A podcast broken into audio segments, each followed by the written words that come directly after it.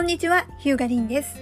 このポッドキャストでは、私が日頃ウェブ制作をしている中で気づいたことや、これは大事と思ったマーケティングのお話なんかをお伝えしています。Apple Podcast、Google Podcast、Spotify なんかで聞いていただくことできるんで、ぜひフォローして聞いてみてください。え今日は5月16日の日曜日またまた更新が空いてしまいました。前回は4月1日でした。1ヶ月半空いちゃいましたね。えっ、ー、とねちょっともうほんと3月以降むちゃくちゃちょっとねえっ、ー、とお仕事の方で結構大変なことがあってまあちょっと先日ようやく一旦けじめがついたところなんですけれどもえこの間ですねあのウェブ業界、えー、ではまあ、ちょっとフリーランスの質が最近やばいよねっていう話になってて、そこでですね、今日はフリーランスの質低下を止めたい駆け出しの皆さんに分かってほしいことというテーマでお話ししたいなと思います。まあ、駆け出しの皆さんっていうのは、まあ、これから、えー、フリーランスとしてウェブ制作、動画制作、えー、そういったことでお仕事していかれたいなっていう人たちを、まあ、あの、想定してのお話なんですけども、これね、ツイッターで、あの、ちょっと話題になってたんですよ。最近ね。で、もう何か、何びっくりしたかっていうと、バナー1個作れたらウェブデザイナーですと。なんかそんなこと言ってる人もいるみたいで。いやいや、そんなアホなっていう話じゃないですか。で、まあどうやらどうやらそういうことを、まあ、そういうことっていうかねちょっとやっぱりいろんな講座が今出てるんでウェブデザイナー1週間でなれますよとか、えー、プロプログラミングエンジニア短期間でなれますよとかそういう講座が出てるのでおそらくそういうところで勉強した人たちが今あデビューをしてまあいろんなところで、えー、活動されてるのかなというところを想定してるんですけどももちろんそれは全然悪いことではないです。私自身も2000えー、っとあれは9年に、えー、ホームページ制作講座っていう動画講座で HTML を勉強してで私も実際1週間でホームページ作れるようになりました。作れるようになったと言ってもそれはテンプレート HTML のテンプレートを使えるようになったというレベル文字と画像の差し替えができてまあそれこそねあのバナーとか画像を多少フリーソフトで作れるようになった。なんとか形にすることができるようになったという程度です。ドメイン接続して公開してできるようになったっていう程度。だからそういう自分の経験もあるんで、この1週間そこらでウェブデザイナーっていう話もわからんでもないんですけれども、そういう駆け出し、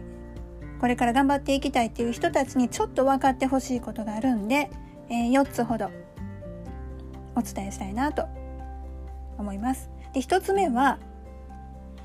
1週間そこらでウェブデザイナー、エンジニアを名乗るリスク。これがありますよっていうことです。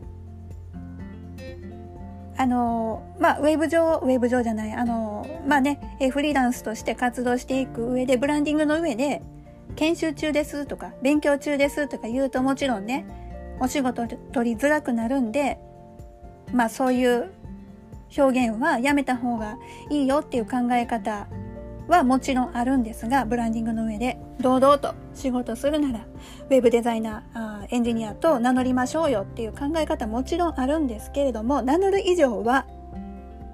依頼者、クライアント、お客様は、あなたをプロとして依頼します。で、プロとして依頼するっていうことは、いやすいません。まだ2週間しか経ってないんでみたいな言い訳は許されないわけですよ。言い訳はできません。プロとして受ける以上は。でお客様クライアントさんは本当にあの期待して、えー、ちゃんとした成果物というものを期待して依頼をしてこられます。でもしそれが依頼通りのものが納品できない提供できない場合はどうなるかって言ったら損害賠償。これが発生すると思っておいてください。できませんでしたは通用しないです。お金もらわなければ済むお金返したら済むそういう問題じゃなくって少なくともその制作にかけた期間依頼者が待ってた待たせた時間っていうものがあると思います時間は返ってこないですそれをどう責任取りますかっていうお話です。でまああの一生懸命、えー、制作物納品しましたがその制作物にまずいところがあった場合これも損害賠償請求っていう事態になる恐れもあります。少し前のツイッターでえっとね石油王さんっていう方がおられるんですけども石油王ウェブ制作のあれこれ発信する人っていう方がねおられるんですけども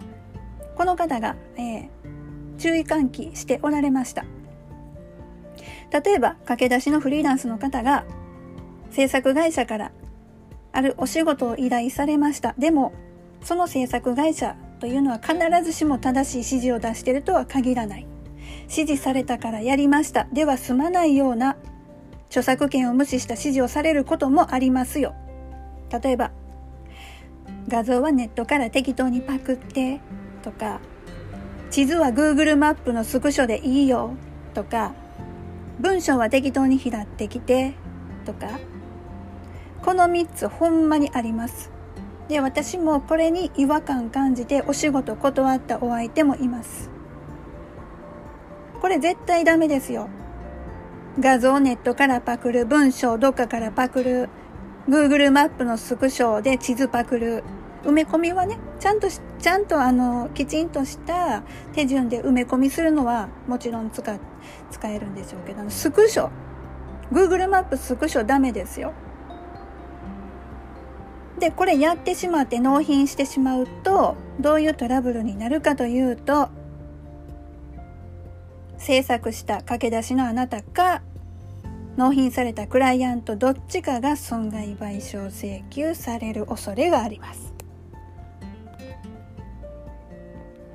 あなた勝手に画像を使いましたよね。お金払ってくださいってなります。ねこういうリスクをフリーランスフリーランスの皆さん駆け出しの皆さんは背負うということになります。リスクを背負う。これよく意識しておいてくださいね。1週間そこらでいやもうまだそんなわからないんです私なんて絶対言えないですからね。で2つ目はウェブに絶対はないです。何が起こるかわからないです。サーバー飛ぶかもしれないし。突然そのクラウドサービスが終了するかもしれない。ウェブって脆いんですよ。当たり前のようにみんな使ってるけど。そういうこと。万が一を想定しておくっていうことが大事です。常に先々をね。もしこうなったらどうしようとか。こうなったらこうなった時のためにまあああしようかなとか。えー、常に逃げ道あ、まあ、逃げ道というかね対策方法を考えておくこと。例えば私なんかだったら今 WIX をメインにホームページを作って提供してます。じゃあこの WIX がもしかしたら何かのトラブルで使えないようになった場合抱えてるクライアントさんたちのサイトどうするかっていうことは私常に考えてます。最悪、えー、名前を付けて保存でページ保存するか、えー、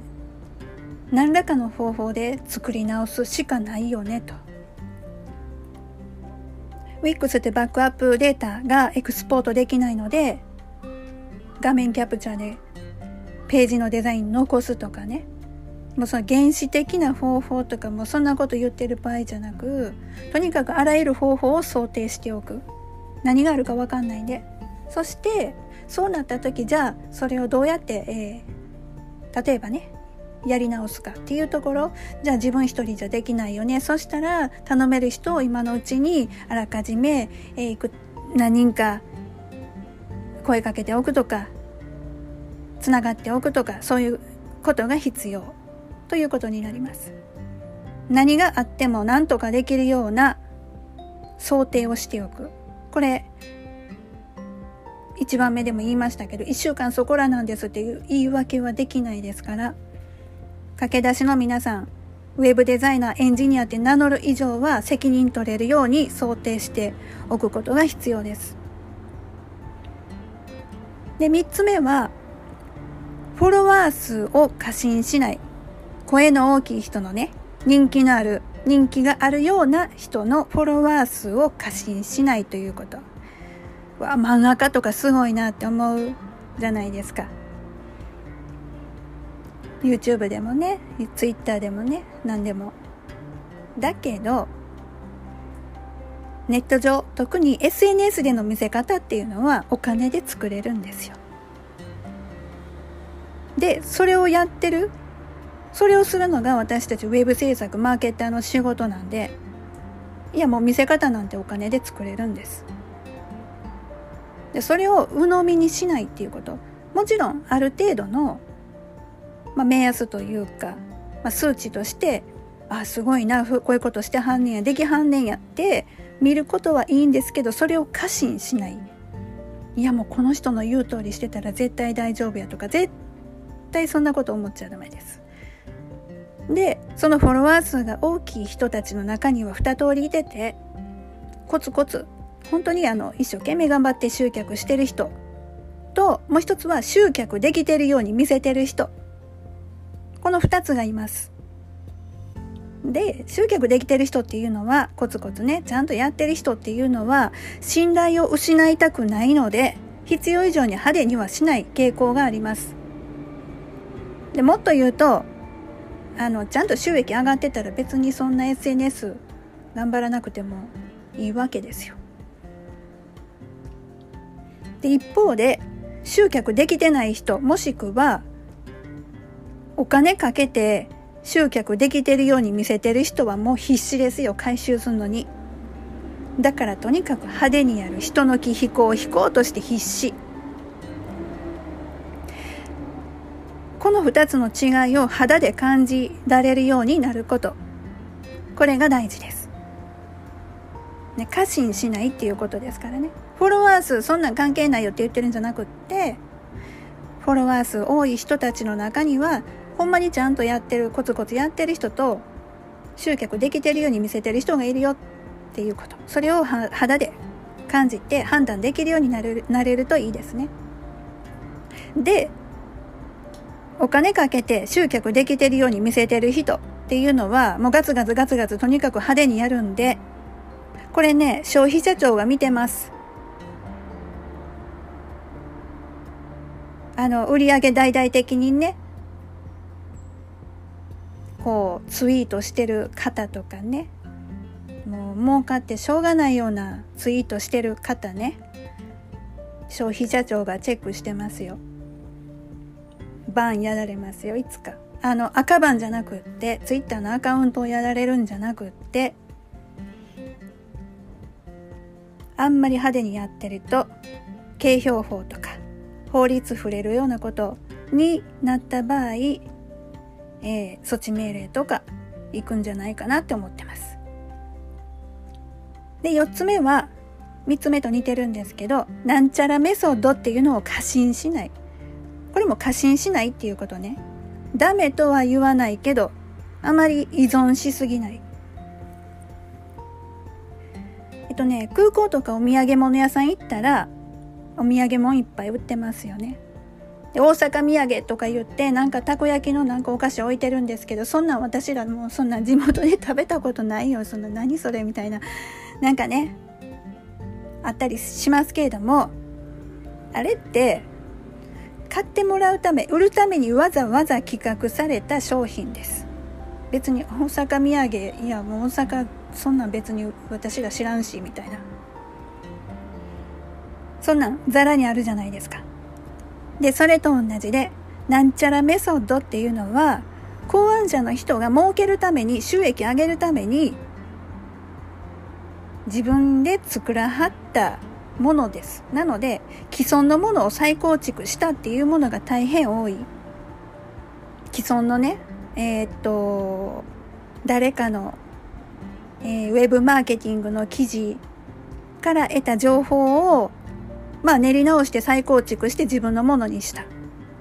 自分のものとして商品、サービスとして、メソッドとして販売をしている。いや、ダメとは言わないですよ、別に。ダメとは言わないですけど。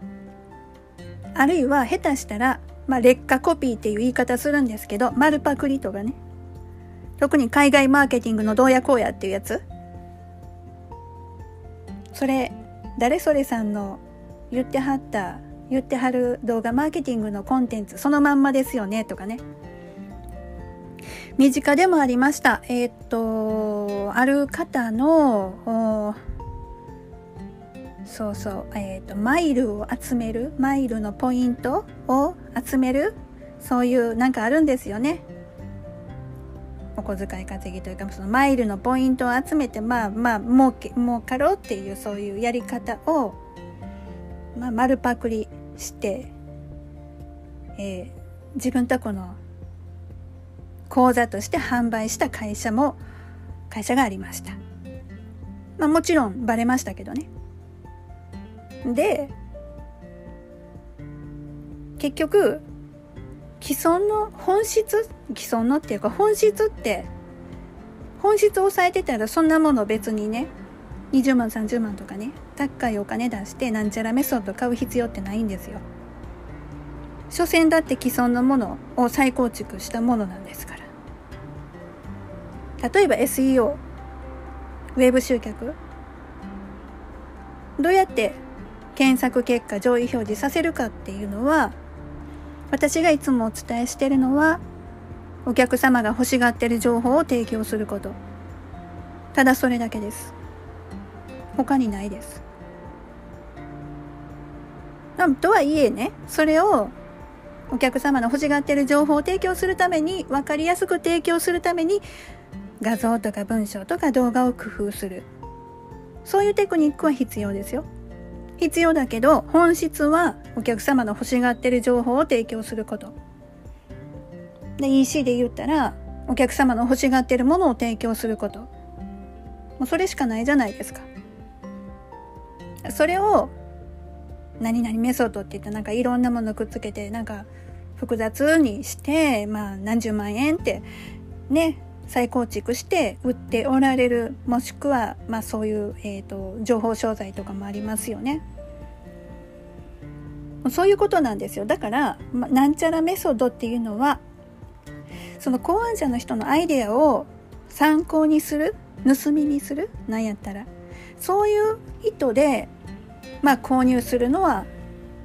いいと思うんですよ。分かってて購入するのは。この人どういうつもりでこんなん作ってはんのかなとかどどういう、えーと、仕組みをまあ考えはったんかなと。そういう意図で購入するのは、まあ、ありかなと。リサーチも含めてね。でもちろんそれを実施してうまくいけばめちゃめちゃいいことやと思うんでそれはいいんですけど。そのなん誰それさんのなんちゃらメソッドっていうのをもう神のようにあの過信するのは絶対に危険です。本質は他にあります。あくまでもその人が自分の儲けのために再構築したものです。それは。でよくあるのが業界初とか、えー、独自のメソッドですとか、えー、やたら派手な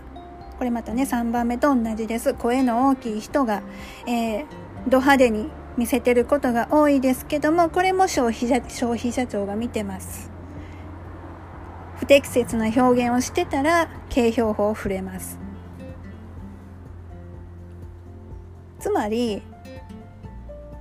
もう本質分かってたらそんなことしなくていいわけですよ。例えばね、まあ、さっきちょっと言いかけたんですけど SEO 本質は、えー、お客様が欲しがる情報を提供することでそのために分かりやすく伝える方法とか検索エンジンに理解されやすくする方法っていうのは Google が無料で提供してます。毎月、えー、なんだっけな、高谷さんとアンナさんが YouTube で、えー、ライブしてくれてます。無料で。それ見てたらわかりますよ。あとは、そうねウェブ担当者フォーラムとかうんと海外 SEO なんだっけ鈴木健一さんのあのブログ読んでたらねもうそれだけで分かりますよ SEO の本質なんて。だけど、まあ、それでもちょっと難しいなっていう方向けに、まあ、いろんな方が、まあ、教材作ったりとかしてるわけですけど中には、まあ、自分たちの都合のいいように教材作って高く売ったりとかするする人もいるわけでだから過信しちゃいけないよっていうのはそういうこと。で、えー、まあ今4つお伝えしました。プロとして1週間そこらでねプロとして名乗るからには損害賠償のリスク背負うんだよっていうこととウェブに絶対はないから何が起こるか分からへんよっていうことと。で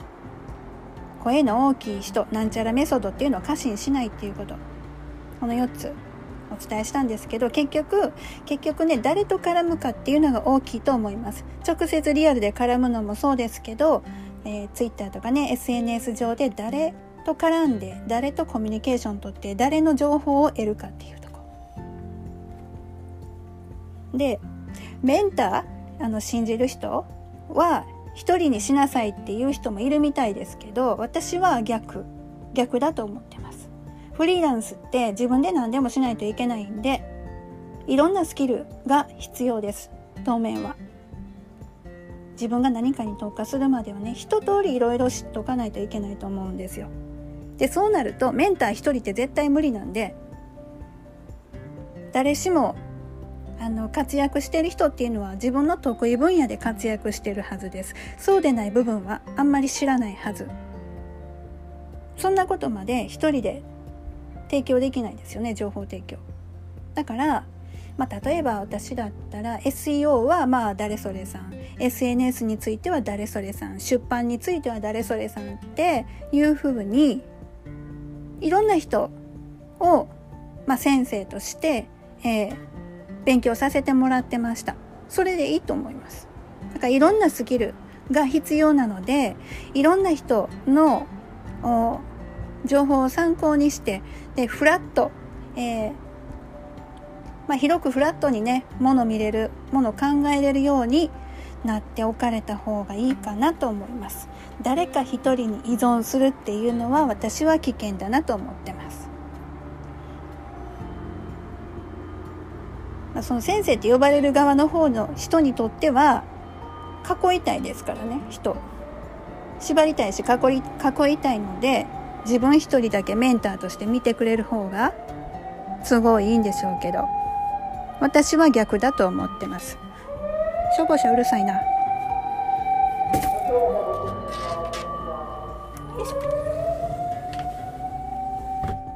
めっちゃ消防車の音入りましたね。なのでまあ本当あの駆け出しの皆さんこれからフリーランスとしてお仕事をしようと頑張ってる人たちですね。あの偏らないこと思考を偏らせないことっていうのは気をつけてほしいなと。そして常に常にお客様クライアントさんに損害を与えないように注意することも必要なんですけど万が一何かが起きたらそういう事態にもなりうるんだよっていう意識は持つようにされてください。個人で事業をする上でむちゃくちゃ大事なことだと思います。でまあねえーと、今回のポッドキャストはそういうフリーランスとして活動される側の方にお伝えした内容だったんですけど本当はねこれ依頼する側の人、まあ、企業さんとかそういう人たちにもね知ってほしい内容だなと思いました。また別の機会に改めてそういうお話できたらいいなと思います。えー、フリーランスの駆け出しの皆さん頑張りましょうね。私も仕事をお願いするかもしれないんで、えー、皆さん期待してます。よろしくお願いします。以上ヒューガリンでした。